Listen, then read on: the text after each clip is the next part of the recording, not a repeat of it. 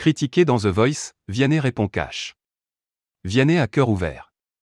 S'il est d'ordinaire très discret, le chanteur s'est longuement confié, dans les pages du magazine Psychologie, sur sa carrière, son enfance et son éducation mais aussi sur ses débuts dans l'émission The Voice sur TF1 où il officie en tant que coach aux côtés d'Amel Ban, Florent Pagny et Marc Lavoine.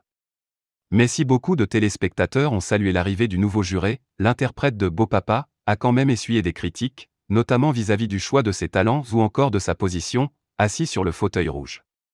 Malgré tout, Vianney garde une certaine distance, depuis que j'ai rejoint le jury de The Voice, j'ai droit à des déferlements de haine sur Twitter, a-t-il expliqué à Psychologie Magazine.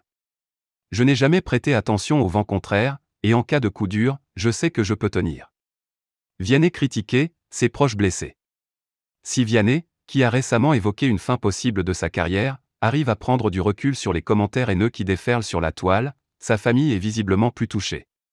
Ça blesse mes proches, mon équipe. Moi pas. J'ai décidé que je n'en avais rien à faire. C'est comme si la vie me glissait dessus, j'ai du mal à me rappeler de moments où je n'étais pas bien. Ou alors, ils n'ont pas duré, quand quelque chose ne va pas, je change de cap, je me suis toujours donné cette liberté, dire stop, penser à moi, réorienter.